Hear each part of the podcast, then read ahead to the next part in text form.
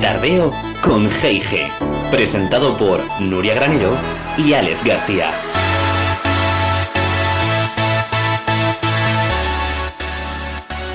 Muy buenas tardes, tardeístas. Aquí estamos una semana más en eh, Tardeo con G&G. Mi nombre es Alex García y, como no, me acompaña mi chachi compi Nuria Granero. Nuria, buenas tardes. Hola Alex, buenas tardes, buenas tardes tardeístas. Bienvenidos, bienvenidas a otro Tardeo con G&G para hablar esta vez de música, ¿no, Alex? De música nos quitamos la chistera, ¿no? Y dejamos a un lado la varita mágica y mm, cogemos el micro esta semana, ¿no, Nuria? Cogemos el micro y nos ponemos a cantar. Por ejemplo. Nos ponemos a cantar. Yo he afinado, ¿eh? Como siempre, que tenemos que venir preparados. Yo he afinado ya, estoy lista. ¿Has calentado la voz? Pero antes. hemos hecho nuestros ejercicios estos de calentamiento. Pero antes de desvelar a quién vamos a entrevistar o con quién vamos a contar hoy, Primero nos vamos a ir de, de turné, ¿no? Siempre vuelta al mundo, vamos a seguir eh, con, nuestra, con nuestra ruta particular y vamos a quedarnos de nuevo en Europa. Luego diremos hacia dónde nos vamos. Nos iremos a una ciudad del norte, del norte de Europa, y de ahí volaremos, cogeremos el avión y nos iremos a visitar a, a un artista, a un artista, yo diría que internacional, porque nos representó en Eurovisión 2016, y es ni más ni menos que eh, Barei más conocida como, bueno, más conocida no, menos conocida como Bárbara, pero bueno, más conocida como el nombre de Barei. Exactamente, luego diremos el nombre completo. Después nos iremos, como siempre, tenemos aquí a nuestro gran médico, a nuestro doctor Eurovisión, a Alex García. Vamos a adentrarnos en la sección Cuídate. Empezaremos a hablar de, bueno, pues de, de nuevos síntomas as asociados al SARS-CoV-2, ¿no? Eh, bueno, lengua COVID y demás. No, no quiero adentrarme porque tampoco quiero mezclar mm, peras con manzanas. Eso se lo dejamos al médico y ya que nos vaya iluminando él. La verdad es que es un tema bastante novedoso porque lo de la lengua COVID es algo recientemente eh, nuevo, valga la redundancia, y, y, yo creo que es muy interesante. Y luego hablaremos de, pues, de un medicamento que, que están en, en, ensayos preclínicos todavía. Y luego la guinda del pastel la pondremos en nuestro rincón verde hablando de, de un barrio eh, sostenible y sustentable, ¿no? Nuria, diría yo. Uh -huh. Exactamente, luego lo vamos a presentar o a desvelar porque está ligado un poco con la parte de la sección internacional de la Vuelta al Mundo, así que luego ya hilamos o cerramos el círculo. Y nada, pues como siempre, que os habéis perdido el tardeo anterior, que es vuestro primer tardeo y decís, oye, pues esto nos ha gustado, queremos seguir indagando en, el buen rollo de esta pareja. Pues nada, estamos el podcast en, en, en Apple Podcast, en Spotify y en Evox, ¿verdad? Así es. Y luego también eh, tenemos nuestro musiqueo con GIG. Los domingos uh -huh. que no tengamos tardeo con GIG en, en clickradio.com.es nos podéis escuchar uh -huh. y eh, a través de nuestro musiqueo con GIG, que es un programa pues lleno de música, de esa música que hemos escuchado en nuestros tardeos, porque también que sería de nuestros tardeos sin nuestras canciones y nuestra música, ¿no? De buen rollo, Nuria. Con ese nivel de dopamina y de endorfinas bien elevado, bien elevado. Y nada, bueno, siempre podéis seguirnos en nuestras redes, en Instagram, arroba tardeo con GIG, en Facebook, eh, tardeo con GIG también. Y nada, aquí para servirles, que dicen por ahí, ¿no? Para Así servirles. es. Pues ya, ¿estamos preparados, Nuria? Venga, vamos allá, arrancamos. Venga, arranca. Tardeo con, con GIG.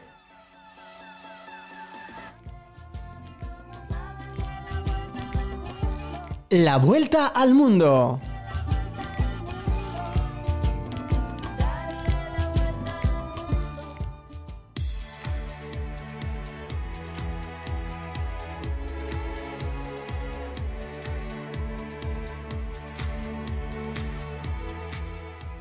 Nos vamos hasta Suecia, Estocolmo, compi, ¿no?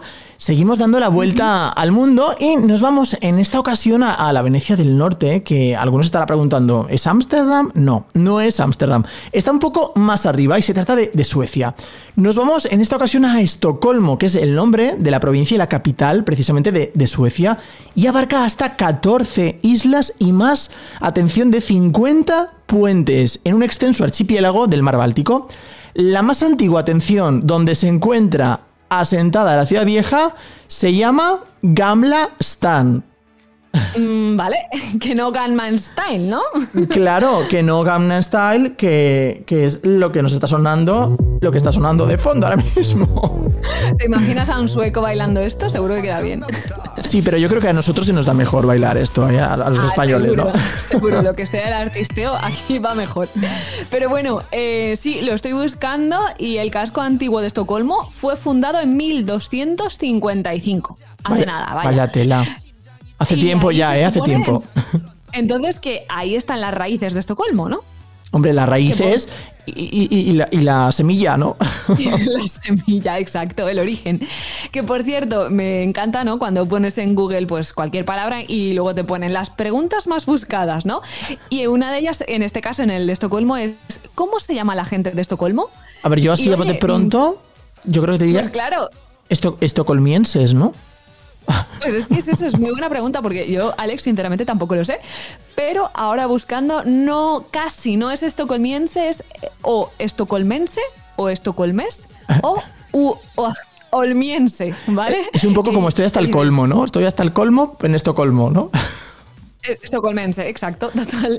Y olmiense, oye, olmiense porque, bueno, viene del latín, ¿vale? Solo aclaración, abremos paréntesis, se ve que en latín Estocolmo se, se llamaba Olmia. Entonces, pues los de Olmia eran olmienses. Y hasta ahí, nada. Pues a partir de ahora voy a decir, mira, cuando a mí es que Suecia, bueno, tú ya lo sabes, Nuria, me gusta mucho, Estocolmo me encanta, es una ciudad que yo recomiendo al 300% de visitar y...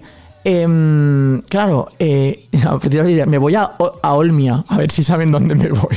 A partir de ahora. Y ahí quedas doble, doble cool, doble interesante y, oye, muy, pues mucha intriga, ¿no? Vas a causar en- entre tus Mucha followers. intriga y misterio. Por cierto, Nuria, ahora hablando de Estocolmo, me viene a la cabeza, ya mucha gente también le vendrá de nuestros tardeístas, el síndrome de Estocolmo, ¿no? ¿Tú crees que tendrá algo que ver? Eh, pues, pues mira, me pillas igualmente, no tengo ni idea. Yo a bote pronto me viene a la mente el personaje de Estocolmo, de la casa de papel, que de hecho mm, tiene ese rollo también, ¿no? Del síndrome, no sé, supongo que sí, ¿o qué?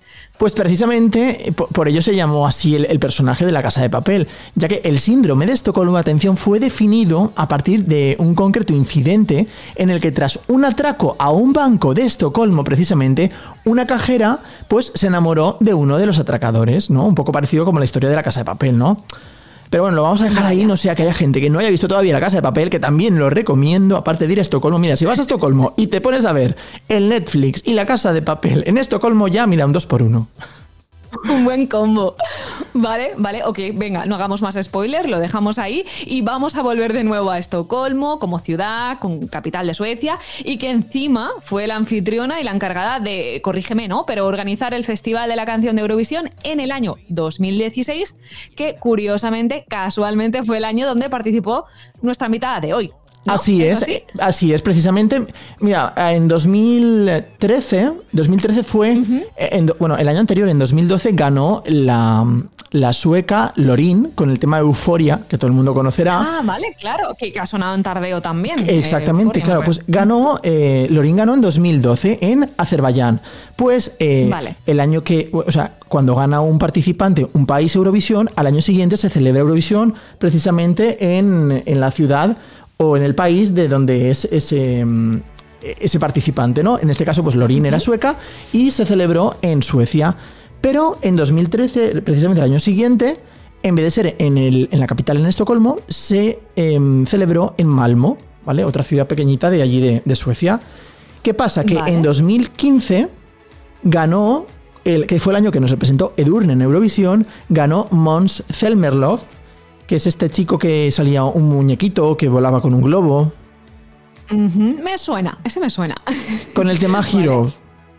Vale. héroes. Entonces, em, claro, al ganar otra vez eh, Suecia en 2015, al año siguiente, sí que decidieron realizar el festival en Estocolmo, en 2016, que fue cuando nos representó Barry en Eurovisión. Vale.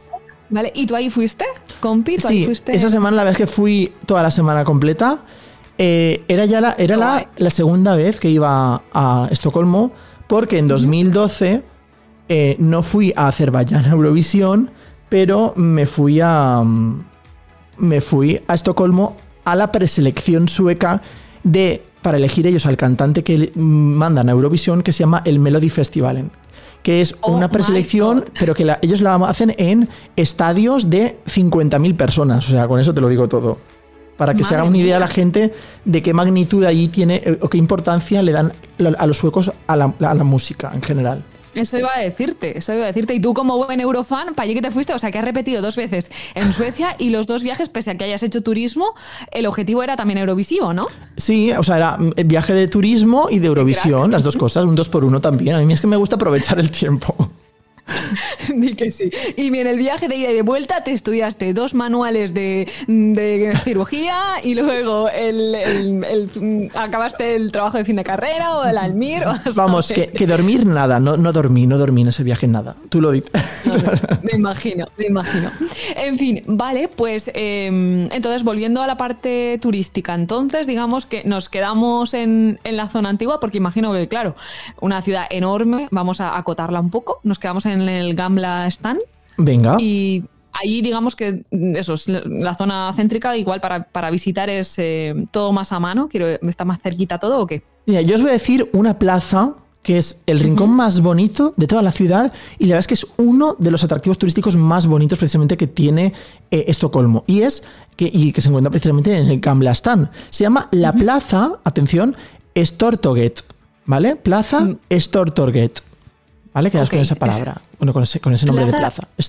Es- Stortorget. Y justamente, precisamente en esa plaza, Alex, también está el Museo del Caballo de Madera. Que, que al parecer, ¿no? El caballo es como un símbolo de, de Suecia, es el caballo de Dalarna, que Dalarna me es una región de Suecia también.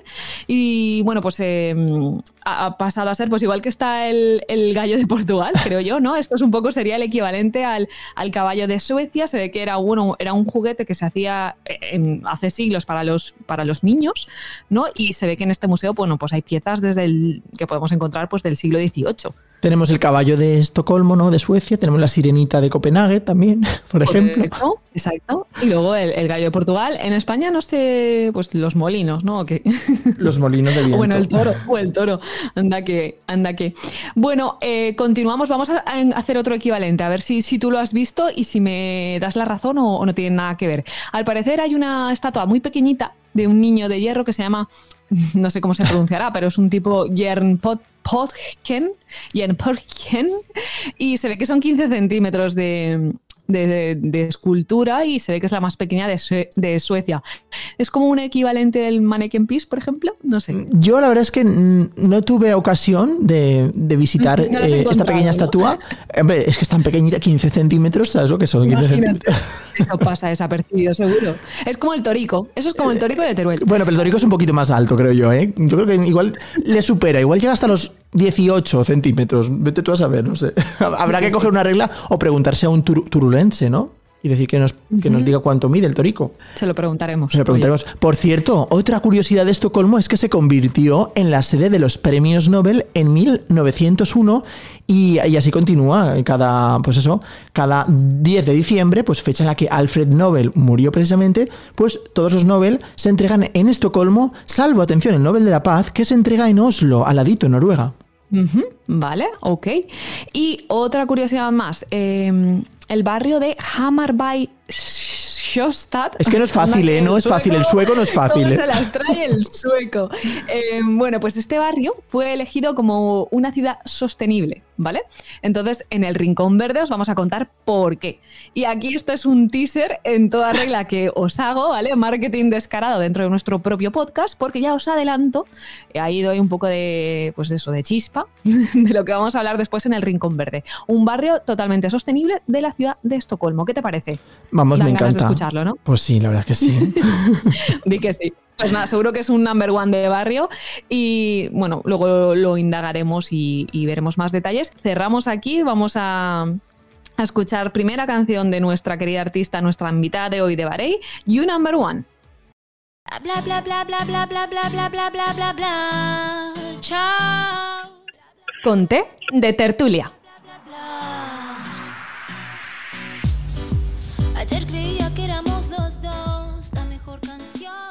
La semana pasada fue un tardeo mágico y misterioso acompañados por el mago Keko. Y esta semana cambiamos la varita mágica por un micro, un escenario y sobre todo música, mucha música. Eh, madrileña, madraza, cantante, compositora, una de las pocas artistas españolas que consigue crear y cantar composiciones que traspasan la piel y te ponen la piel de gallina, valga la redundancia, y el vello de punta.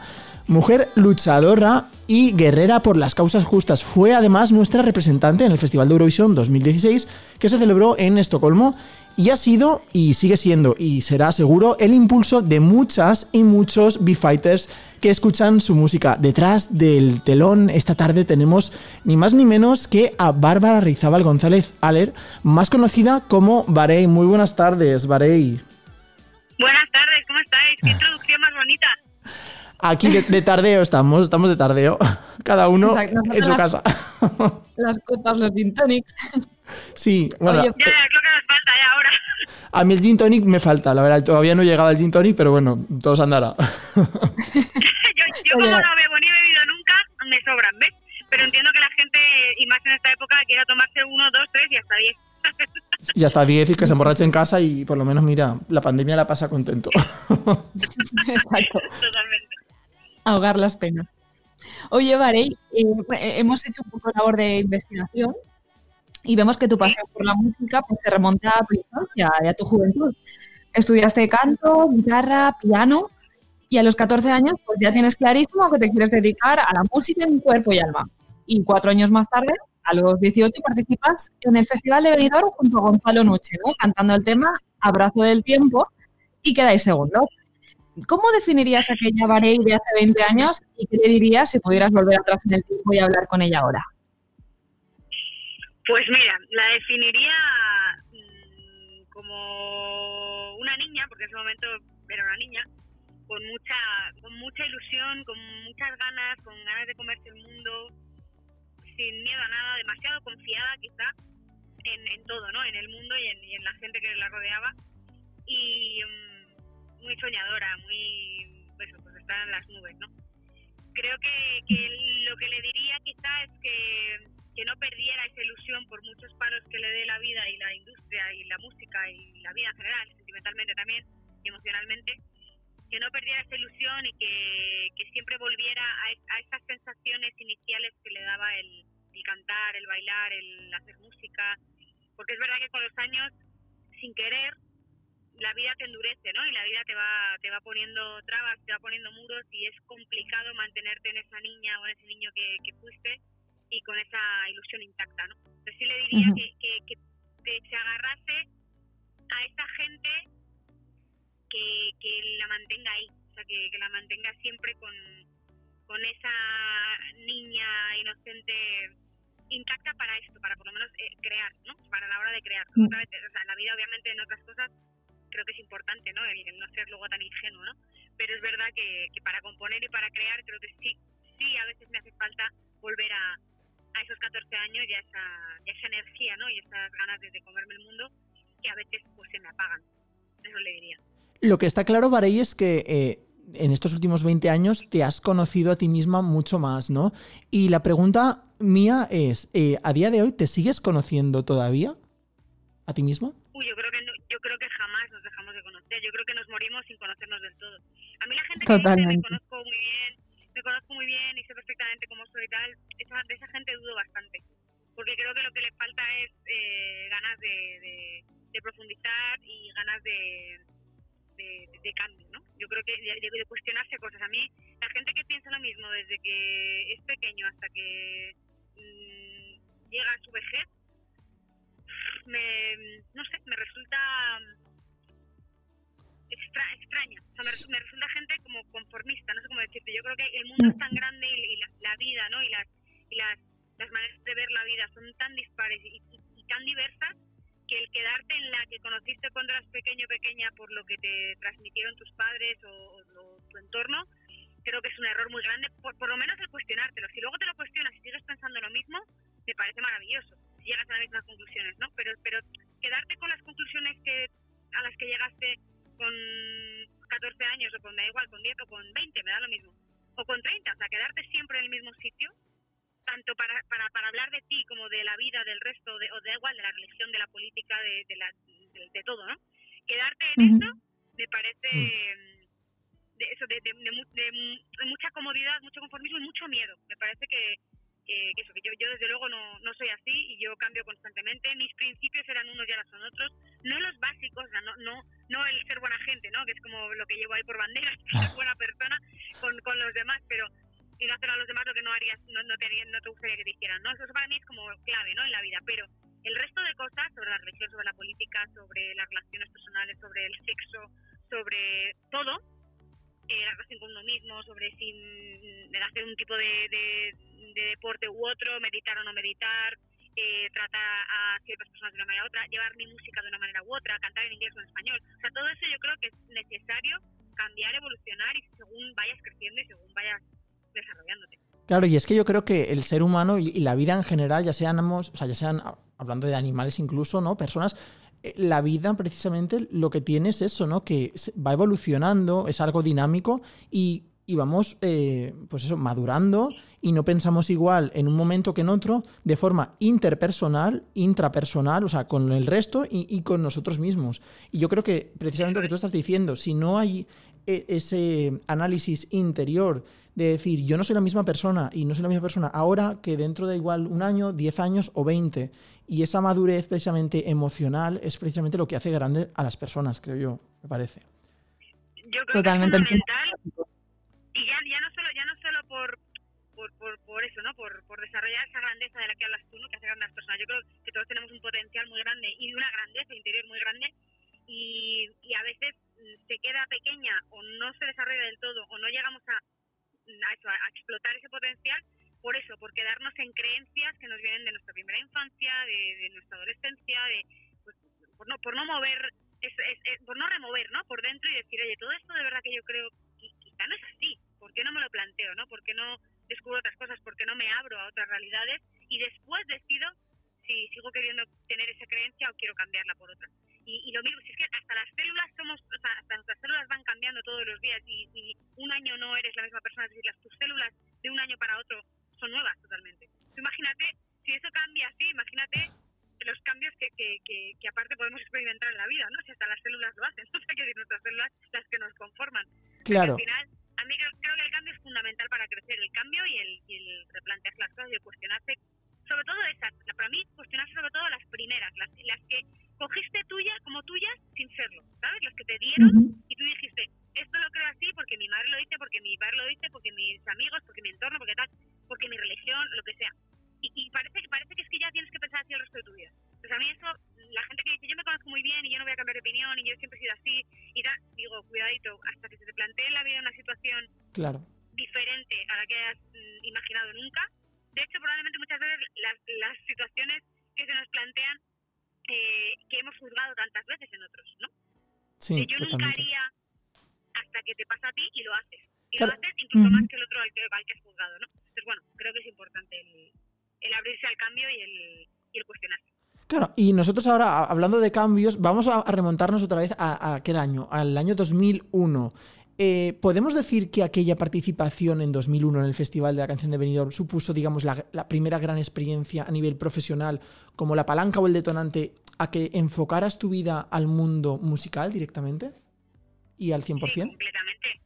Completamente, sí, sí, sí. Fue, a los 14 fue cuando yo dije me quiero dedicar a esto porque, porque sentí el apoyo de mi madre, porque mi madre vino y me hizo mucho énfasis en, oye, que sepas que nosotros vamos a estar aquí y que yo entiendo que esto te gusta, que tienes que tienes aptitudes y que tienes que desarrollarlas, por supuesto, y tienes que estudiar y tienes que, que, pues eso, que, que formarte, pero tienes mi apoyo. Y a partir de los 14 lo pensé, pero realmente el Festival de Benidorm fue cuando, eso, pues un detonante, ¿no? Fue como, vale, esto ya se está haciendo un poco más tangible y a partir de ahí ya empecé a, a grabar de verdad en, pues, en estudios. Lo primero que grabé fue esa canción, que era Basto del Tiempo.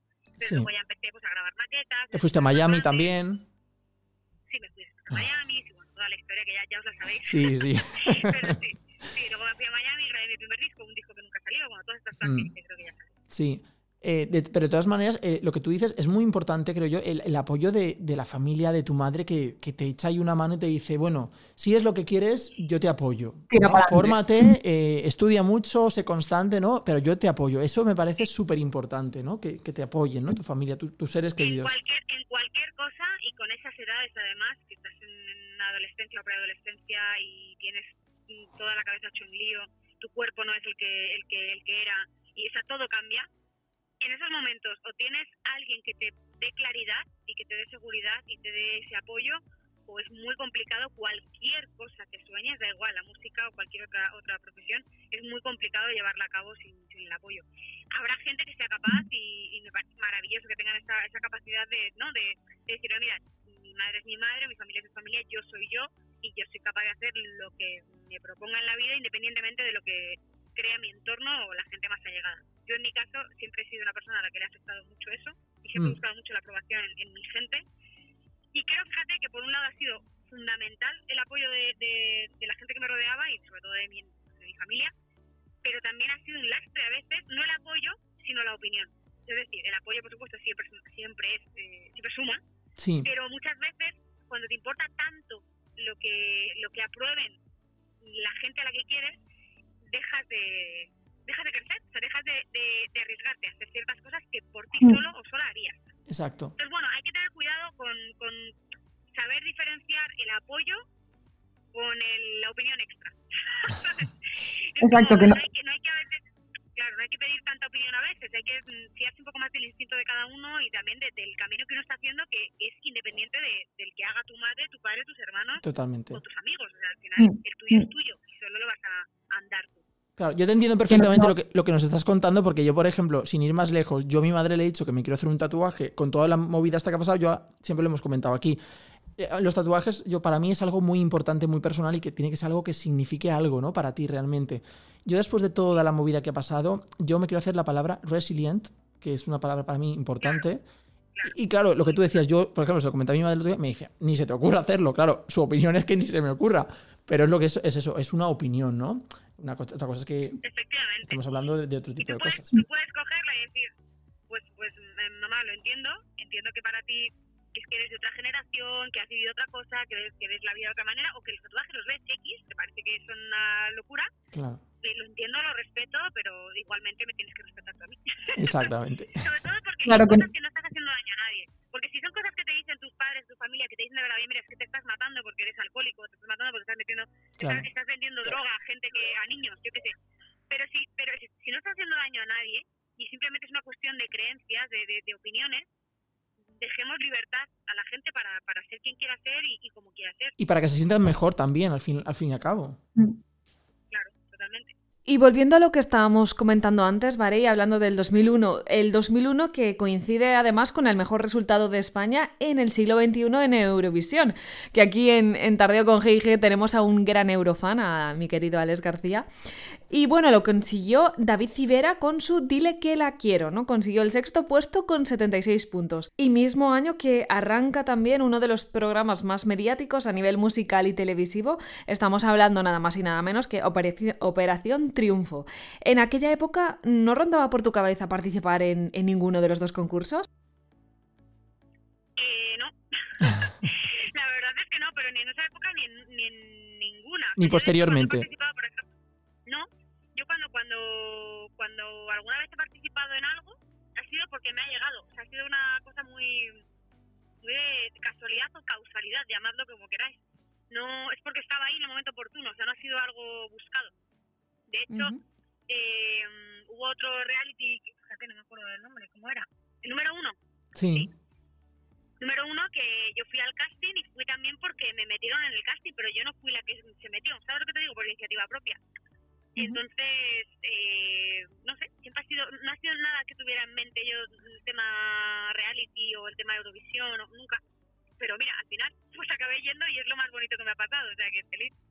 Claro, y adentrándonos ahora, por ejemplo, en, en el, paso, en el paso por Eurovisión, eh, que la verdad es que fue, vamos, yo creo que fue la experiencia, ¿no? En mayúsculas, ¿no? Eh, nos representaste con el tema Seiyei, obtuvo más de 10 millones de reproducciones en Spotify y 11 millones de reproducciones en el videoclip. O sea, aquella etapa, yo sé que por cosas que hemos hablado, que, bueno, y por cosas que has dicho en entrevistas, en otras entrevistas, que hubo claros y oscuros, ¿no? O sea, fue un poco yin yang, ¿no? Un poco blanco y negro, todo mezclado. Em, Sí, totalmente. ¿Tú eh, a día de hoy volverías a participar y en qué condiciones en caso de que lo hicieras?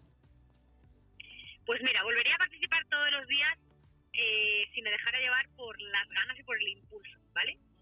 Pero no volvería a participar nunca si Mm.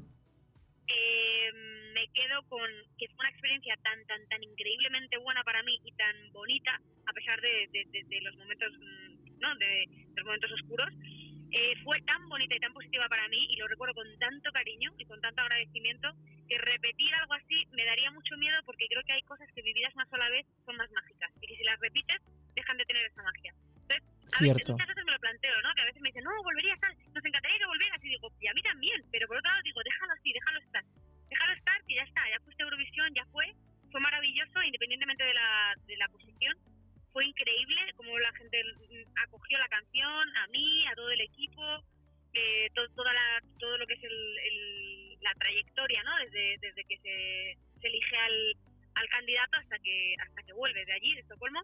No sé, fue todo tan tan increíble, me sentí tan arropada y tan querida por la gente y me lo pasé tan bien, disfruté tanto de toda la experiencia que a pesar de eso, de los llantos, de las penas, del cansancio, de no comer, no dormir, no, o sea, De, de- de las puestas en escenas para arriba, para abajo, de todo. Sí, pero todo eso se te olvida al final. Sí. Porque, gracias a Dios, nuestra mente es bastante inteligente en ese sentido, ¿no? Y, y borra rápidamente lo, lo que no, lo que no, bueno, hay cosas que sí son muy dramáticas, no. Pero Sí. cuando son cosas que, que han sido dramáticas momentáneamente y ha durado días, horas, minutos, es verdad que se, se te pasa rápido porque porque es mucho más lo bueno que lo malo, que lo que te llevo, ¿no? De allí. Sí. Entonces, mm, ah, nunca sé qué contestar a esa pregunta, porque me lo preguntáis mucho y digo, es que mm, sí, iría mañana mismo, sí. Si supiera que va a ser igual de mágico y de bonito. Bueno, y para Rubén, para Rubén, para Rubén me imagino que también sería una experiencia inolvidable, ¿no? Sí, bueno, Rubén, lo digo para los que lo estén escuchando esto, Rubén es mm, el productor, co- co- coautor de las canciones que, que hacemos siempre juntos y aparte es mi pareja y padre de mis hijos, pero mm, pero sí, para Rubén como, como músico, como, bueno, como músico, como pareja y como autor de la canción, como todo, fue, fue bestial. Sea, el momento de, sobre todo de, de cuando nos eligieron aquí, Sí. en la preselección, que era lo último que, esperábamos, porque claro, estaban, pues eso, gente con, todos tenían compañía menos yo. Sí. Entonces era una sensación de estoy mucho más mm, desamparada ¿no? en, en este momento. Y me sentía que yo decía, es imposible, pero bueno, voy a disfrutar de la preselección, de, de, de haber sido preseleccionada. Y joder, si tengo suerte, voy a darlo todo. Claro, de hecho se rumoreaba, se rumoreaba siempre que las personas que se presentaban, los candidatos españoles que iban sin, sin, sin discográfica, se rumoreaba que, que nunca podían ser elegidos en principio porque, precisamente, pues eso, porque no había una discográfica ¿no? que los apoyaba. Claro, y no tenían luego el apoyo económico Claro. de la discográfica, no tenían tan claro. Totalmente. Pues Pero este contigo caso- fue un poco que se rompió eso, ¿no? Ese... Sí, se rompió un poco el esquema. Y yo, por eso te digo que yo no me lo esperaba para nada, porque yo también me informé, obviamente, ese año de, de- de cómo habían sido las anteriores. Y, y sí, oí este tipo de comentarios, ¿no? De joder, sin compañía, sin tal, al final, Televisión Española tampoco quiere a alguien que no pueda eh, pagar a medias con la compañía, ¿no? Todo lo que cuesta Eurovisión. Que la gente se piensa que ganas dinero y es como, no, lo que se, se pierde, no se gana. Sí, claro, es invirtiendo dinero, exacto. Y si tuvieras que Claro, rescatar, si tuvieras que rescatar de toda aquella semana que viviste eh, allí en Estocolmo un momento mágico, ¿cuál rescatarías? pues justo después de la actuación. Después de la actuación, el momento de sentarnos todos ahí en, en- en los sillones, en, o sea, ese momento fue bestial. Estar todos bailando con Justin Timberlake, cantando ahí a 10 metros y, y dándolo absolutamente todo y todos contentos de, de cómo lo habían hecho los demás. O sea, sin, sin competir, sin, sin miedo a nada. sin- en ese momento no estábamos pensando en las votaciones, ¿sabes? Mm, Qué O sea, guay. Qué subidón, ¿eh? esos- esos 10 minutos, 15 minutos, 20 minutos fueron, yo creo que lo más bonito que he vivido en mi carrera jamás en mi vida. sí. Y también te digo, bueno. eso y el día, y, y repito, y el día de la preselección, porque era todavía más inesperado. O sea, Eurovisión al final ya estás ahí, ya sabes que puedes ganar, perder, quedarte en el 22, quedarte en el 3, no lo sabes. Pero Sí. desde luego ya estás viviendo algo que sabes que va a pasar, ¿no? Pues sabes que va a haber unas votaciones, pero cuando tú estás en la preselección y ni te imaginabas ahí porque ni siquiera eh, piensas que, que pudieras ser preseleccionado y además te dicen que sí y luego encima ganas Y luego, o sea, e- ese día, esa noche, yo creo que fue todavía más mágica Sí. que, que el, que el día de, de Estocolmo en sí. Lo que pasa que lo de Estocolmo fue compartido con tanta gente que Claro. al final se, se engrandece, ¿no? Cuan- o sea, cuanta más gente comparte una emoción así, pues más grande se hace. Y es verdad que Claro. ese día lo compartía no solo con seis compañeros, sino con un montón de compañeros más y con un montón de equipos detrás de, los, de todos los compañeros y con un montón de gente que había estado 10 días a full conmigo todos los días, ¿no? Y doy- yo doy fe, doy fe de lo que estás diciendo porque de hecho yo me acuerdo que te entrevistamos en persona em, en Eurovisión Green Room en Madrid justo antes de que se, que se realizara la gala y, y por, por cómo hablabas realmente tú no te esperabas eh, que fueras a ganar, o sea, no... Yo nada, cero. O sea, Por te eso. lo juro, lo último. Lo que pasa que, claro, de repente cuando empezaron las votaciones y tal, y decía, ostras, del jurado me has dejado en segundo puesto. Del inter- o sea, internacional, no sé qué. Empecé, empecé a ver y dije, mm, ostras, ¿sabes? Ha pasado, ha pasado. internacional, lo del tal, y claro, Lorín, no sé qué tal, y dije yo, uh, digo, oye, que lo mismo, todo esto, lo mismo es posible. Pero de esto que estás con tanta euforia en el momento que no, que no estás, estás con- yo me acuerdo con las votaciones que ya al final quedaban todavía por, por votar, pues no sé, no sé, creo que quedábamos dos por votar, y ya estaba la gente diciendo, ya está, vale, ya has ganado, y yo decía, pero ¿cómo que ya has ganado? La gente ya había hecho los cálculos, diciendo, vale, si a este le dan esto, automáticamente a Varey le van a dar esto otro, y por lo tanto, sumado a esto otro, Yo- y ya, ya me queda. ah, yo- Y yo decía, pero, si- yo decía, pero si todavía falta, yo sé, no sé si- no sé era eh, Chuso al final, al final Chuso y yo, o algo así, sí, pero no me acuerdo ahora mismo, creo que era así, pero em, la gente ya lo sabía, y yo les oía decir,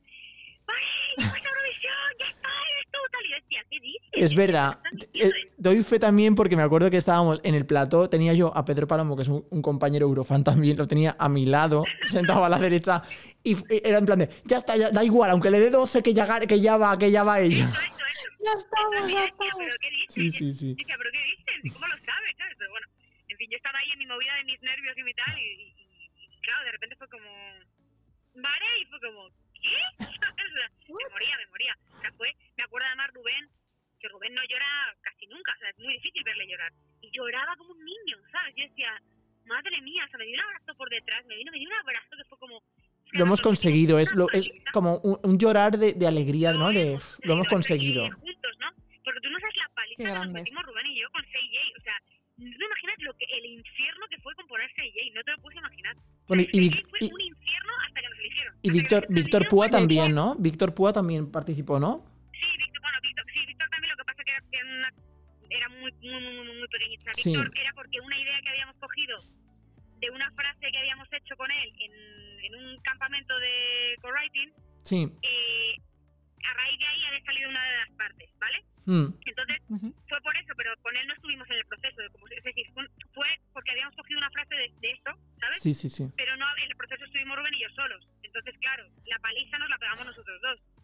Y fue Sí. tremendo porque cambiamos de esa parte que te digo, ya estaba hecha tal, pero teníamos que hacer todo el resto de la canción y era, mm, o sea, no sé cuántos cuántos estribillos hicimos, yo qué sé, mm, 20 estribillos, eh, veintitantas puentes, o sea, una, una locura. Vamos, que Una fue locura. un curro increíble. Tremendo, tremendo, tremendo. No, no, sin dormir, mogollón de días, súper nerviosos, a base de cafés ahí como locos y Coca-Cola, o sea, fatal.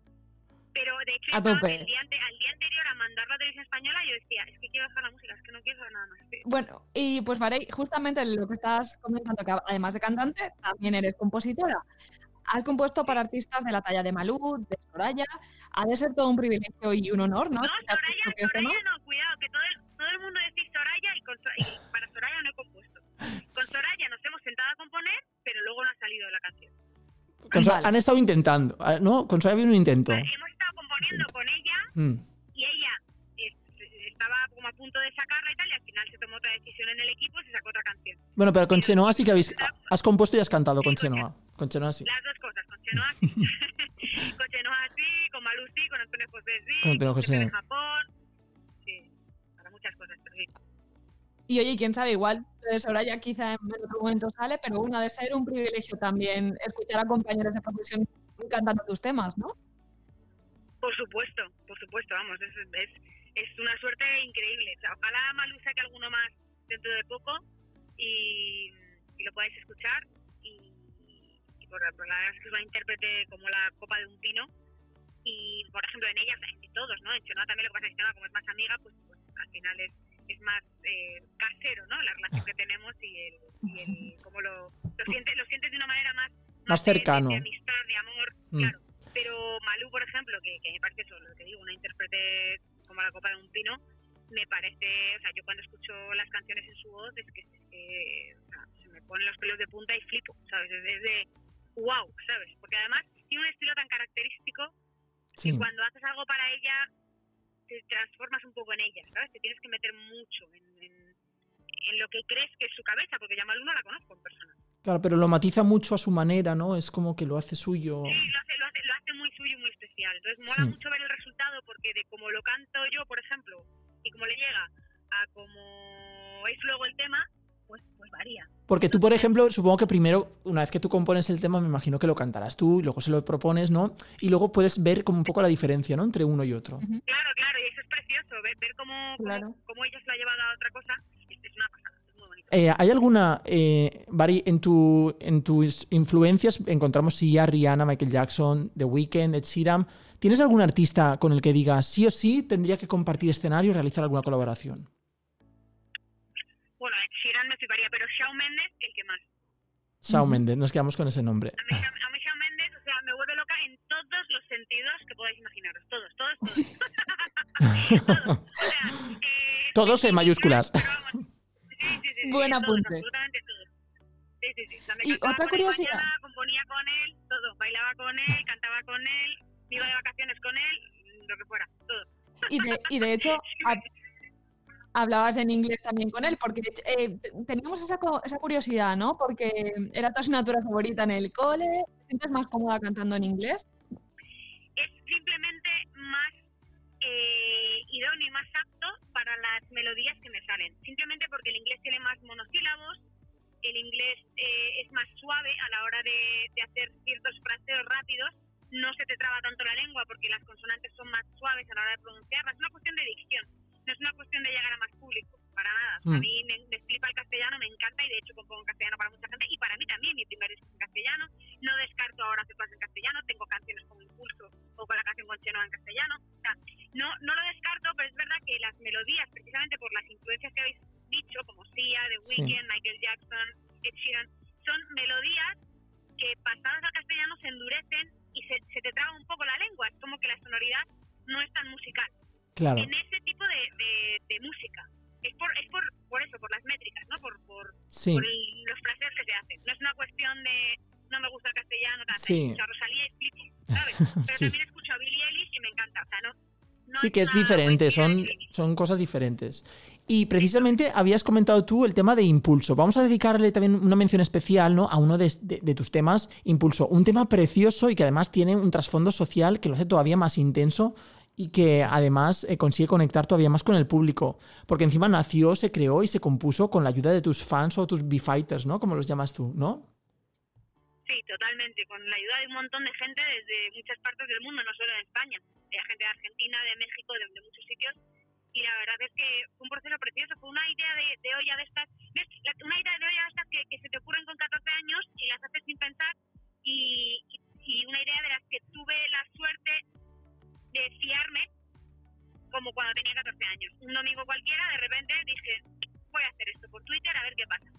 Y lancé la pregunta, eh, ¿quieres componer nuestra primera canción juntos? Puse el hashtag y empezó la gente a escribir como locos y como locas, sin parar.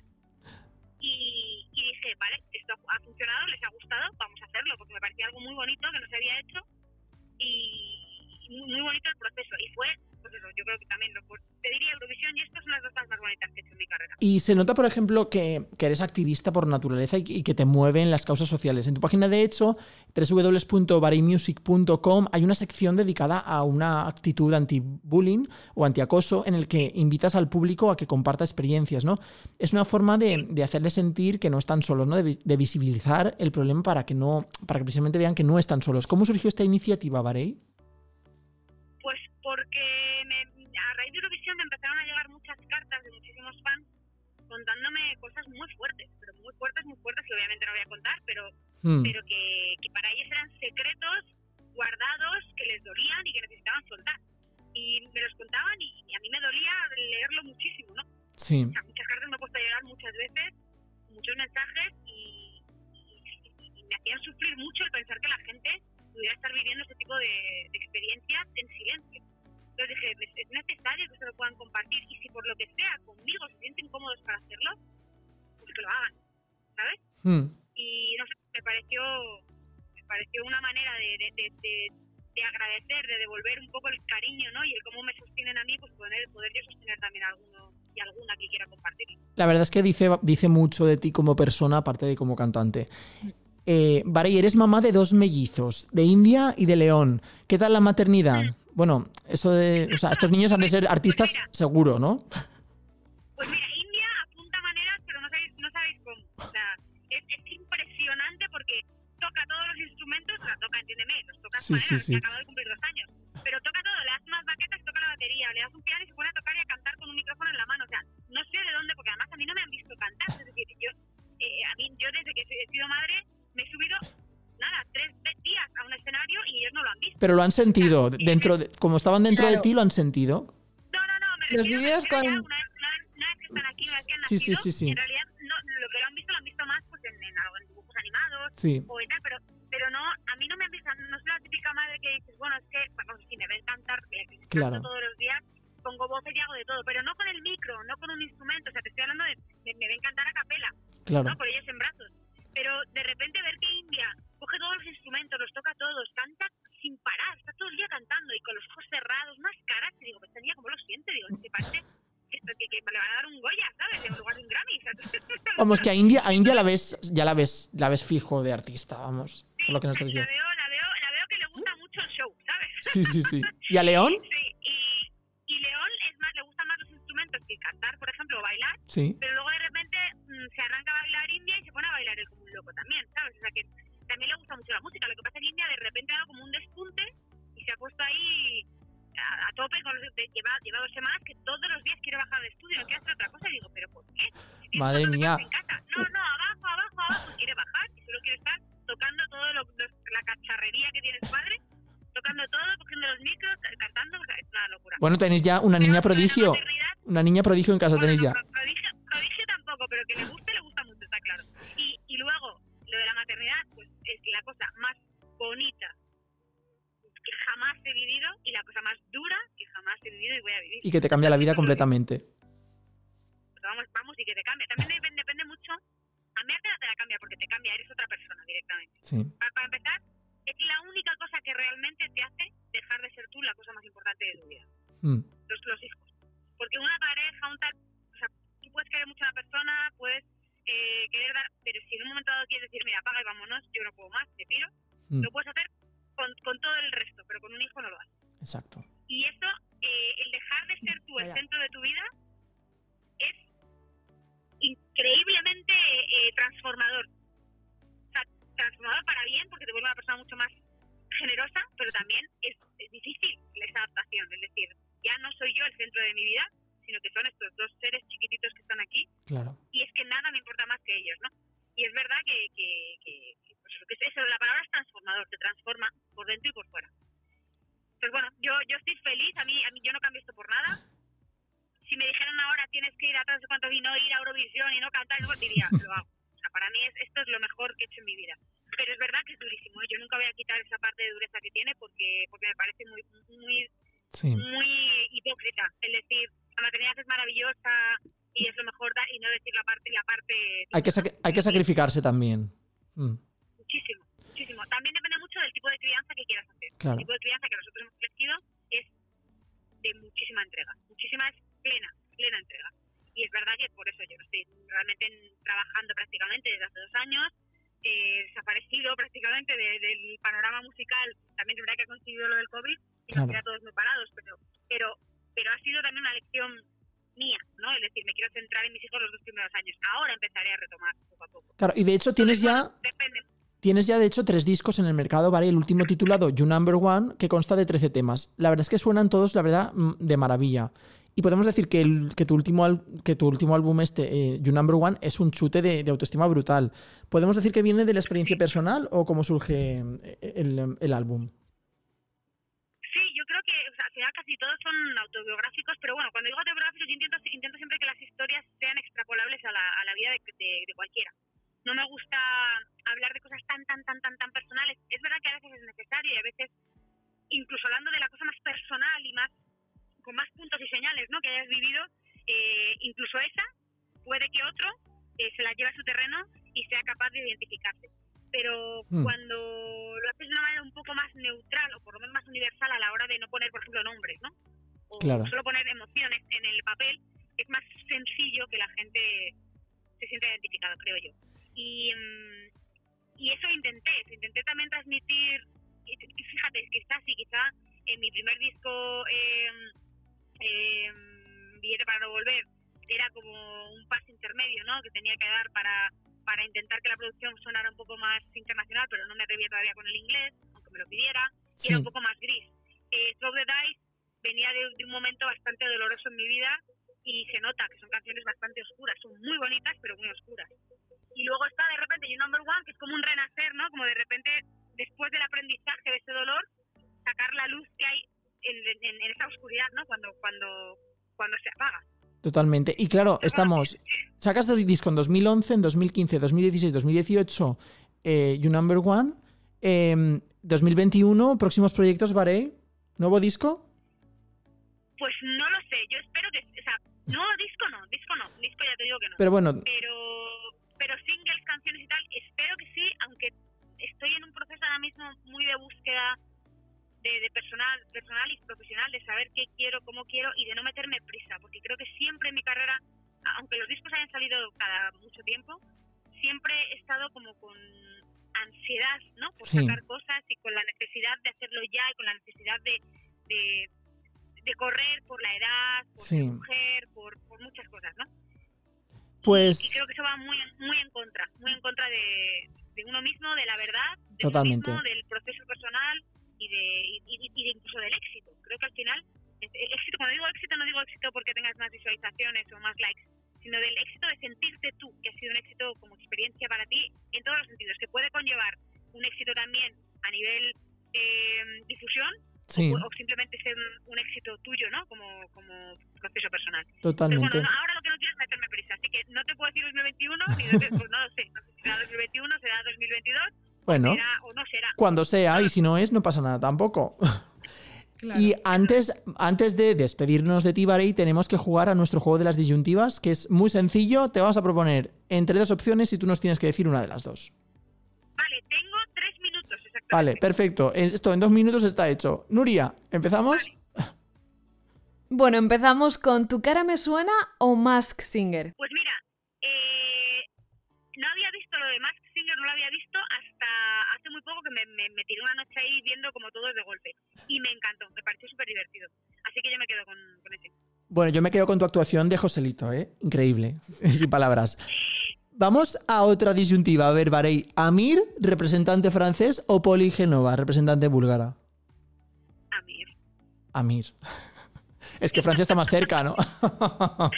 No, bueno, es que, es que Amir y yo ten- tuvimos una relación muy buena. O sea, bueno, llevamos muy bien y, y no sé, fue, fue un candidato con el que tuve, tuve mucho, o sea, pues eso, mucha relación Sí. y, y fue, fue muy, muy bonito, la verdad, conocerle. Vamos a una de redes sociales. A ver, Nuria, ¿estás por ahí? ¿TikTok o Reels de Instagram? TikTok, porque ni siquiera sé lo que son los reels. Yo tampoco. Es decir, y digo, pues no, pues muy bien, pues me imagino que serán como vídeos seguidos, no tengo ni idea, no tengo idea. Yo, o sea, yo cuando los paso, sí sé lo que está haciendo la gente, pero no sé cómo hacerlo yo. Entonces, entonces para, yo me quedo con TikTok, aunque acabo de empezar hace nada. Está- estamos igual. Yo, yo también estoy un poco. Digo, me, me veo ya mayor. Digo, uy, si esto ya no sé ni lo que es. ¿Cómo se hace esto? Varey, Informarse. otra disyuntiva. ¿Con peca o sin peca? Yo, Sí, sin. ya sabemos que te la has quitado. Pensaba, pensaba, que le iba a echar de menos, pero nada, la verdad. Y vamos con la última que te la va a hacer Nuria. Y, em, y esta, esta es importante. ¿Say yay o say no? Sí, ey, No say yay, es say yay, yay, yay, yay, yay, yay. Dije sí. claro, más, más, más redundante no puedo ser. Sí, ey, ey, ey. Pues, eh, Varey, Bárbara, ha sido un auténtico placer tenerte en nuestro programa, en nuestro tardeo con GG de esta tarde. eh, que nos hayas cedido unos minutos, que sabemos que tu vida está súper liada, agobiada, porque encima eres madre, eres, vamos, no paras, eres un todoterreno. Y deseamos que sigas siendo igual de humilde que eres y que seas tú, que eres genial, que no cambies, que sigas siendo como eres, que sigas haciendo la maravillosa música que, haces para ti, para los artistas a la que les compones y que, y que digamos todos say yay, ¿no? En este 2021. Por favor, sí que cambie y que, que sea un sí a todos. Sí a salir a las calles, sí a abrazarnos, sí a darnos besos, sí a relacionarnos, sí a trabajar, sí a todo. Pues Sí, por favor. aquí está el say yay de Barei. Estás escuchando Tardeo con G y G. Cuídate.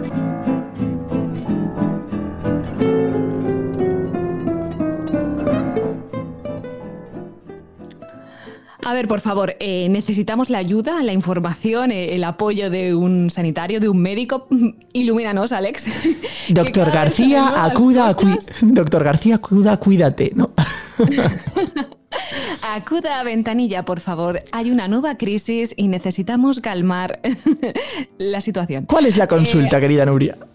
A ver, la consulta es, ¿qué es esto de la lengua COVID? A ver, mm, ¿qué pasa? Yo escuché el otro día por la tele y dije, venga, va, un nuevo melón, ¿qué digo yo? Pero la verdad que no, a nivel usuario, nivel paciente, ni idea. O sea que, por favor, si puedes aportar un poco de, de, pues eso, de aclaración o arrojar un poco de luz, mm, bienvenido sea. Pues yo te diría que más que melón, a mí me parece una sandía mm, bien grande, ¿no? Esto de la lengua COVID, ¿no? Con pepitas, sí, sí, sí, aparte de esta, una sandía de esta con pepitas y todo. Pues a ver, atención, vamos a hablar hoy de la lengua COVID. Porque es verdad pues, que se están haciendo estudios, no paran de haber estudios continuamente sobre el tema del, del COVID, ¿no? De síntomas, pues tratamientos, etcétera, etcétera. Entonces, atención porque hay un estudio, un estudio español liderado precisamente por el Hospital Universitario La Paz y también eh, un estudio de atención primaria del Servicio Madrileño de Salud de la Comunidad de Madrid que ha revelado nuevos síntomas asociados precisamente a la infección por coronavirus y se trata precisamente de esta lengua COVID-19 que- de la que estamos hablando. Entonces, esta investigación se desarrolló con, atención, 666 pacientes ingresados durante el mes de abril con neumonía por COVID-19. Es un número un poco maligno, ¿no? El 666 pacientes. poquito. Da un poco de miedo. Sí. Y por otra parte, o sea, que ya llevan tiempo con esto. Desde abril, o sea, pues eso, más de nueve- casi un año. Claro que no es una investigación de un mes, de hace un mes que lo han Yo investigado. pensaba que era, bueno, pues eso, me- algo que surge de las últimas semanas se muestra que no. Ah, vale, vale, vale. O sea, que. Bueno. No, vale, no, aparte la investigación precisamente la- se ha publicado en, en una prestigiosa revista científica como es el British Journal of Dermatology. O sea, estamos hablando casi de como el- la revista Science americana, ¿no? Es un referente mundial esta revista británica en procesos dermatológicos y supone la verdad es que un avance en la detección precoz de coronavirus, claro. Entonces, Vale, entonces. Vale, entonces, eh, ¿cómo se detectaría? O sea, ¿qué, qué ocurre? ¿Uno mismo se lo puede detectar o se tiene- tenemos que pasar por eh, nuestro médico de cabecera o personal eh, cualificado para que nos lo detecte? Pues a ver, normalmente, eh, a ver, cualquier. Lo bueno de la dermatología es que son, en general, son lesiones que se ven, ¿no? Que se observan, que tú las puedes ver con tus propios ojos. Entonces, muchas veces me han salido unas manchitas aquí y tal. Entonces, ya la propia persona ya lo ve, ya lo está viendo y ya eso eh, da pistas al médico, al dermatólogo, ¿no? Para eh, indagar un poco más y dar con el kit de la cuestión, ¿no? Entonces, vamos con eh, la conclusión de esta investigación es que el 25% de los enfermos por COVID-19, es decir, uno de cada cuatro pacientes por infección por COVID-19, presentaron alteraciones en la lengua y en la boca, que es importante. Vale. Y eh, aparte hay, hay como un, un adendum de, este, de esta investigación, es decir, también aparte vieron que hasta un 40% de las personas de COVID-19 presentaban también eh, alteraciones en las palmas y en las, y en las plantas, que eso ya se habló en su momento también. Exacto, esto es lo que comentamos también con- en la entrevista con Paloma Borregón, ¿no? Fue este tema Exacto. que, que hablamos. Pero Vale. lo, lo novedoso es lo de la boca, ¿vale? Lo de la boca y la lengua. Y, O sea, la cavidad oral. Entonces, lo que se llama lengua COVID exactamente consiste en un aumento del tamaño de la lengua, ¿vale? Es decir, que la lengua se hincha, un edema de la lengua, ¿vale? Lo que se conoce con el, con el nombre técnico de glositis. Cuando, cuando Oh, una glositis es un aumento del tamaño de la lengua.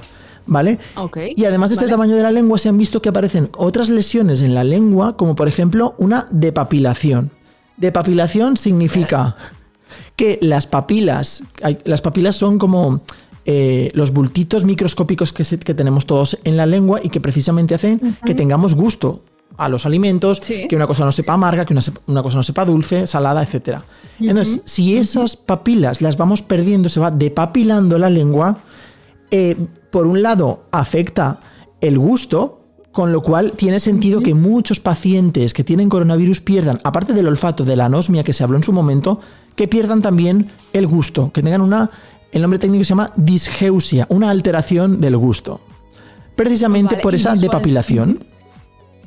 Y visualmente entonces estos parches se ven como huecos, se ven como...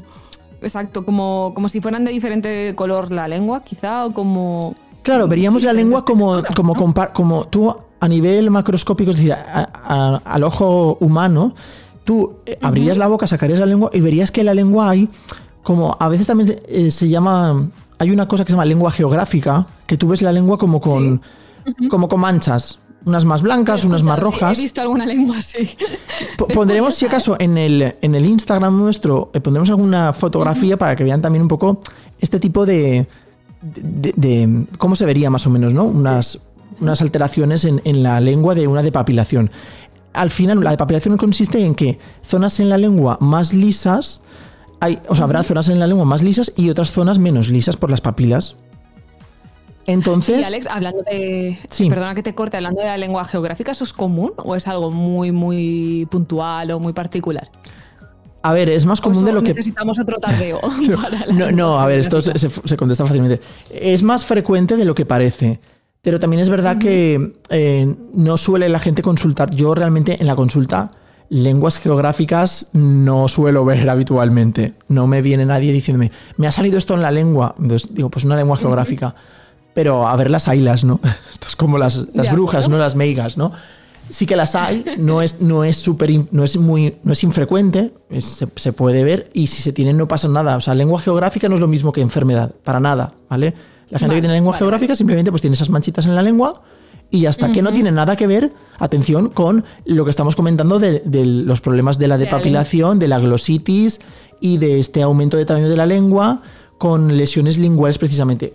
Atención porque en el estudio precisamente también aparece que podemos observar una cosa que se llama enantemas. ¿Qué diréis? ¿Qué es eso de Vale. enantema? Enantema tenemos los exantemas con X. Exantema es cuando a los niños les aparecen las manchitas en la piel después de haber padecido una infección por un virus, que suele ser Sí. bastante frecuente. Pero enantema con N de Navarra significa que esas manchitas aparecen en la cavidad, en la mucosa de la boca. En el paladar, por ejemplo, vemos puntitos. Los mismos puntitos que pueden aparecer en, todo el- en la piel de todo el cuerpo, pero esos concentrados en la cavidad oral. Eso es lo que llamamos enantema. Y precisamente también pueden aparecer em, con una infección por coronavirus. Vale, ahora necesitaríamos que nos hicieras un, un examen, porque vamos, ¿cuánto término concentrado? Sí, ya en no, una- hoy- en por, hoy, sección? por hoy no creo que no va a haber más término ya científico médico. No, no, no tienes nada preparado por ahí ni nada más en la chistera. Bueno, entre, entre el Eh, repertorio musical. Pues mira, te- hay una cosa que quería comentar precisamente en esta sección Cuídate. Y hoy, hoy os vengo muy, muy novedoso. Es decir, todo esto acaba de salir hace. Técnico, hace- ¿ves? Muy médico. Muy médico, muy técnico. médico, Alex, ¿Qué te pasa? Pues me pasa que me- estoy on fire, on fire a nivel, vamos, médico. Resulta que hay una, mm, un principio activo, atención, voy a, a daros el nombre, se llama, atención, a escuchar bien, tardistas, la plitidepsina. ¿Vale? Vale. Plitidepsina es el nombre de este principio activo que eh, está desarrollando la compañía farmacéutica española Farmamar y cuya marca comercial se llama Aplidin. Entonces, esto es como el Spidifen, pues el, Aplidin. Aplidin suena mejor, ¿no? Que plitidepsina, porque acordamos de plitidepsina, igual se nos olvida. Sí, y más fácil, claro, claro. Bueno, pues el aplidin o la plitidepsina, más bien la plitidepsina, es un principio activo con propiedades antivirales y antitumorales de origen marino. Que esto igual nos interesa para el tema de eh, la sección Rincón Verde.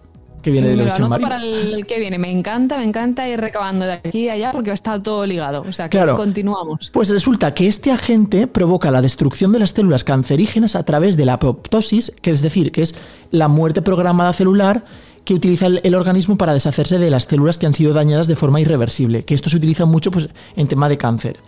Entonces, antes de la pandemia COVID-19, este fármaco había sido utilizado y evaluado como un agente antitumoral frente a varios cánceres, principalmente el mieloma múltiple. Y de momento la plitilepsina solo ha sido probada en Australia como un medicamento de primera elección para el tratamiento de esa enfermedad del mieloma múltiple, pero no ha recibido todavía la autorización por parte de la Agencia Europea del Medicamento para ninguna indicación.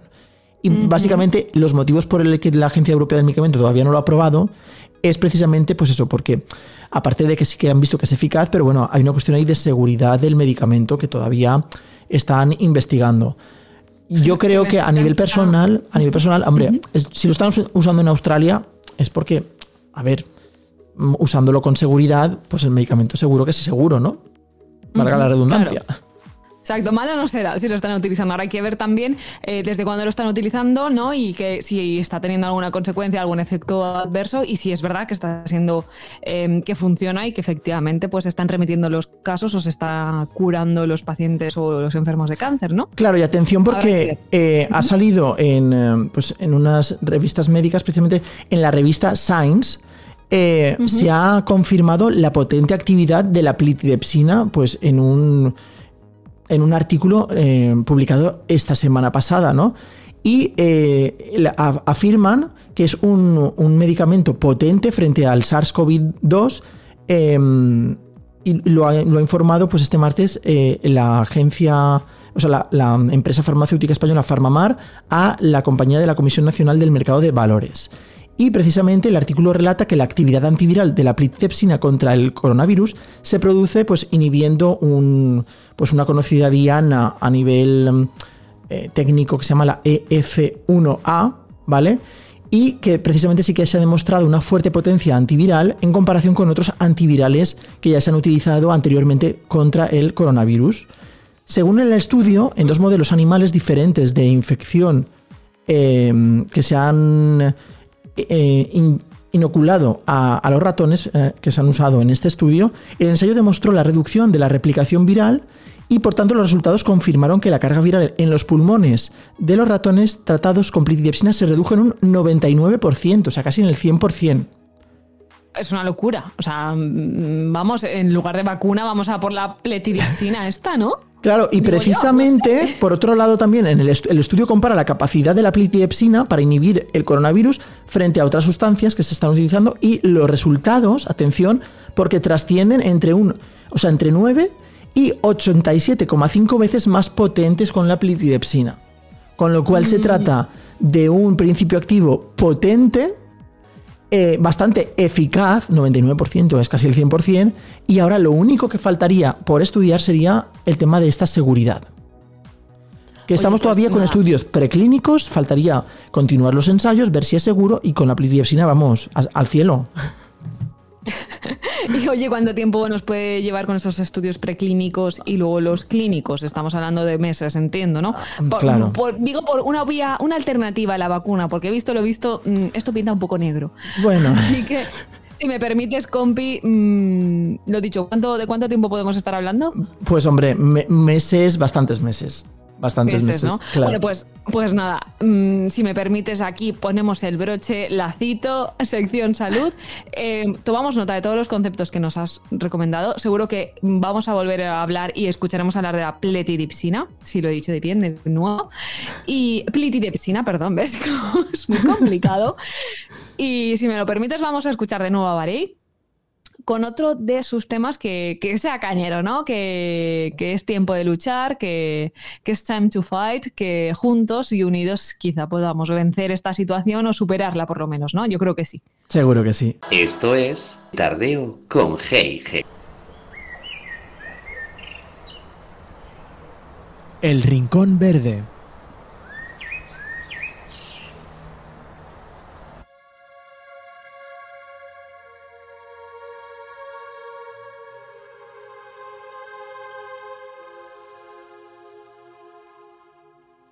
Rincón verde, rincón sostenible, rincón ecológico, social. Hoy nos centramos en el barrio que hemos comentado antes, en la sección internacional, el barrio de Estocolmo, que se llama Hammarby Sjöstad, porque al parecer es un barrio sustentable y sostenible de Estocolmo. Tú, Alex, Combi, ¿tú fuiste a este barrio estando cuando fuiste a Estocolmo o cuando fuiste las dos veces que has estado en Suecia? ¿Te Yo- has pasado por ahí? En Gamla Stan, sí. En Hammarby Sjöstad, no, no recuerdo. O igual he estado y, y no lo sé, no, no lo recuerdo. Pero podríamos llamarlo el barrio S, ¿no? S de sustentable y de sostenible, ¿no? Y sostenible, exacto, el barrio ese. Eh, de hecho, esa era, lo que te iba a, pro- a proponer o a decir, que probablemente has estado, pero claro, como tiene ese nombre que tiene, pues quizá no has sido consciente de que estabas en Hammarby Sjöstad. Pero en fin, eh, es famoso este barrio por, por eso, ¿no? Porque es un barrio totalmente sustentable, ¿no? En sí mismos, digamos, es como una e- economía circular, mm, ha sido galardonado con, con premios de arquitectura y ahora vamos a ver por qué. ¿No? Entonces, este barrio en sí era una zona muy industrial, estaba pues bastante contaminada, ¿no? Como suelen, suelen estar las zonas industriales. Entonces, la idea fue que para los Juegos Olímpicos del 2004 esta zona la iban a reconstruir para que fuera la residencia de los deportistas. De todas formas, aunque el plan fue así, los Juegos Olímpicos pasaron a celebrarse en Atenas, ¿vale? Pero el plan eh, de reconstrucción, remodelación y que pasara de zona industrial a zona eco siguió adelante. Con lo cual, eh, pues nada. mm, Es curioso, ¿no? Es curioso eco. como, aunque no saliera el tema de los Juegos Olímpicos, pero aprovecharon el proyecto pues para seguir adelante, ¿no? Y reconvertir un, un barrio entero, ¿no? Correcto, que ole, porque bueno, mm, ya no vienen los mm, deportistas, ya no nos interesa, no, vamos a apostar por ello. ¿Por qué? ¿Cuál es el objetivo? ¿no? El objetivo es, eh, como siempre, lo que estamos buscando siempre, ¿no? Reducir la huella ecológica, reducir la huella de carbono y transformar la zona industrial en una zona ecológica que además está al lado de un lago, que es el lago Hamar, Hammarby, que es el que le da el nombre al, al barrio, ¿no? Sí, y, a ver, ahora veremos cómo lo hacemos, ¿no, Nuria? ¿Cómo se hace esto? ¿No? Claro, exacto. ¿Cómo podemos conseguir ser, más ecológicos? Que muchas veces ya lo hemos hablado en numerosos rincones verdes, pero si lo aunamos todo en un mismo barrio, atento, ¿eh? porque bueno, por un lado, la energía, vamos a tener un consumo circular, es decir, vamos a aprovechar y a reutilizar toda la energía que generamos o de los residuos que nosotros generamos, vamos a aprovecharlos para generar energía. Es decir, cada vivienda, ¿no? los residuos que genera, se van a transformar en energía térmica con biogás. Entonces, esta bioenergía la vamos a usar para calentar las casas, los edificios públicos o también para que sea el combustible del transporte público. Con lo cual, todo lo que generamos de desechos se convierte de nuevo en energía. Ahí que se- estamos haciendo Se recicla todo. Exacto, esta energía circular. Por otra parte, la parte, obviamente está claro que dependiendo de la ubicación que estemos en el mundo, pues la- claro, la vegetación va a ser más frondosa u otra dependiendo del clima, ¿no? En este caso es verdad que pues están al norte, llueve, bastante, pero lo han acondicionado y los tejados son verdes, pero verdes literalmente porque hay vegetación en los tejados, ¿vale? Eh, se recolecta el agua de lluvia, se reutiliza, es verdad que no se lleva a perder, entonces recolectan esa agua, entonces eh, riegan, crece vegetación, esa vegetación genera más oxígeno, con lo cual limpia el aire, se respira mejor. Y además, obviamente en los tejados hay placas solares, que me dirás, "Mm, sí, bueno, pero en España mucho más sol que en Estocolmo, no sé yo. Pero oye, todo lo que puedan captar de energía solar, pues oye, eso que se ahorran de energía eléctrica. ¿no? Imagínate aquí en España si tuviéramos placas solares en todos los edificios mm, construidos. O sea, sería una pasada. Ya- exactamente, ya te digo que sé que hay muchos proyectos. de- tengo una amiga que está trabajando en una empresa de, de energía solar y, y hay muchos proyectos de, pues eso, de instalación de placas, pero ojalá pudiésemos todos y cada uno, que yo creo, ahora no sé si se puede, pero en tu casa, en tu techo, te pones una placa solar Claro. y oye, para tu consumo. No tengo muy claro si está del todo permitido. Mm, ahora Hombre, ahora encima que nos han subido el- el- el- los gastos de la luz. Claro, este invierno, exacto. Claro. Filomena se la va a cobrar. Claro. Nos lo va a cobrar, pero con creces, en todos los aspectos. Pero bueno, volviendo a Hammermay Sjöstad, atento porque digamos que la función top performance, que me gusta decir a mí, es eh, la implementación de un sistema de clasificación y transporte de residuos de alta tecnología. Ojo Uy, al dato. qué, qué ¿eh? técnico es esto, ¿no? Pues ya te digo, en la foto parece como de las películas estas de pues tipo Pixar y cosas así o de ciencia ficción, Sí. que ya como con tuberías que succionan y lo van llevando para aquí, para aquí, para allá. Si o sea, con un sistema de tuberías así ultra moderno, ¿no? De- Exacto. Exacto, el sistema se llama MVAC y lo dicho, pues succiona los residuos y los clasifica y los transporta mm, para, para su reciclaje, ¿no? Según la tipología de residuos. Entonces, aparte que son más eficientes, pues también evitamos que un montón de camiones tengan que entrar en esta zona residencial y pues eso, más contaminación, más ruido, eh, más incómodo, pues nada, las tuberías mágicas estas ya van succionando la basura. Es una pasada, no sé. La verdad que sí, o sea, y evitamos eso, el tener menos camiones, ¿no? Que contaminan más, más polución, etcétera, Total, etcétera, total. etcétera. Y como, y hablando de, de camiones de, de- de tráfico, de traslado, movilidad, como podrás intuir o deducir, al final lo que está más extendido allí en ese barrio es eh, el transporte en bicicleta. Totalmente. Fomentan mucho lo que el, uso compartido de coches. Ahora entiendo que no. El COVID lo ha cambiado todo. Pero hasta entonces, pues eso, el, el BlaBlaCar ahí se ve que estaba muy extendido. Y también, al parecer, tienen un ferry que es gratuito y que conecta el barrio pues, con el centro de la ciudad.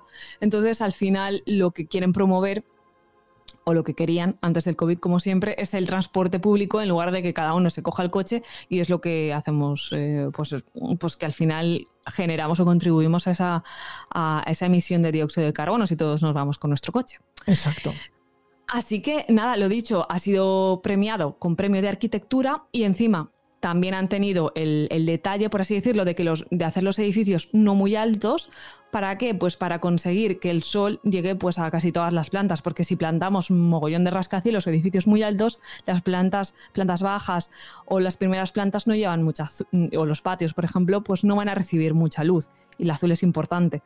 Con lo cual, digamos que han, han pensado en todos los detalles. Vamos, que está Eh, todo muy, muy medido, meditado y a conciencia. Muy nórdico, ¿no? Entonces sí que es verdad que esto, mm, no quiero ni pensar la inversión, el gasto que habrá sido para hacer todo esto. Sí que es verdad que es muy pro, que, que- que, bueno, que estará quizá fuera de nuestro alcance, pero oye, nos puede servir de guía mínimo y que ojalá pudiésemos implantarlo, replicarlo eh, a lo largo y ancho de este mundo. Está claro que, bueno, es muy ambicioso, pero si tenemos que hacer una, construir algo nuevo, mm, identificar, planificar o idear un proyecto, oye, vamos a basarnos en esta tipología de, de arquitectura porque son top. Y si les han dado también un premio de arquitectura, por algo será. También. Exactamente, exactamente. Y el planeta nos lo agradecerá. Y con este pareado yo creo que ya le pongo mi- mi- el brochecito al rincón verde. La verdad es que vamos, hoy ha sido todo muy nórdico, ¿no? Muy eh, sueco todo, ¿no? Y, Sí, sí. y muy musical, ¿no? Sí, no, la verdad que sí, yo ahí muy rodado, muy guay. Las vibras de Bahrein molan mucho, mm, carga mucho las pilas, tiene mucha, muy buena energía y, y eso se nota. Y luego referente a lo del contenido, me he sentido que estaba en Ikea. Que yo también muchas veces, a ver, es un, es un sitio muy práctico, la verdad. O sea, tú cuando necesitas un mueble o algo, es lo más práctico que te puedes echar a la cara, realmente. ¿No? Pim pam boom. Ya Claro. está, ya está. En fin, bueno, pues que ha sido un placer, compi, que me encanta pasar los tardeos contigo, que, que esperemos que nuestros oyentes y nuestros tardeístas también lo sigan disfrutando junto a nosotros y por muchos más tardeos, ¿no? Que acabamos de arrancar el 21. Eh, lo dicho, lo dijimos en el tardeo anterior, el 21 está siendo una locura. Vamos a ver si conseguimos un poco reequilibrarnos, ¿no? Sí, claro, reequilibrarnos. O sea, yo me siento también súper cómodo contigo, Nuria, compi. Con nuestros tardeístas yo creo que mm, también hay feedback, porque a mí también me llegan de tardeístas eh, mensajes, nos mandan a veces pues eso, eh, mensajes a través de Instagram, de Facebook. Y, y la verdad es que eh, yo creo que cuando haces algo a gusto y transmites ese a gusto, se nota, ¿no? Y yo al final creo que, que lo más importante es eso, que transmitamos valores importantes a la gente que nos está escuchando eh, y al final convencerles a todas y todos nuestros tardeístas de que el mejor impulso son ellos mismos para salir adelante y para encontrar la luz en todo lo que hagan. Así que nos vamos a despedir esta semana con eh, uno de los mejores temas que tiene Barei, que precisamente los hemos, lo hemos comentado en la entrevista con ella, y es ni más ni menos que el tema Impulso de Barei, ¿no? Así es, así que hasta la próxima. Chao. Hasta el próximo tardeo, tardistas. Esto es Tardeo con G&G.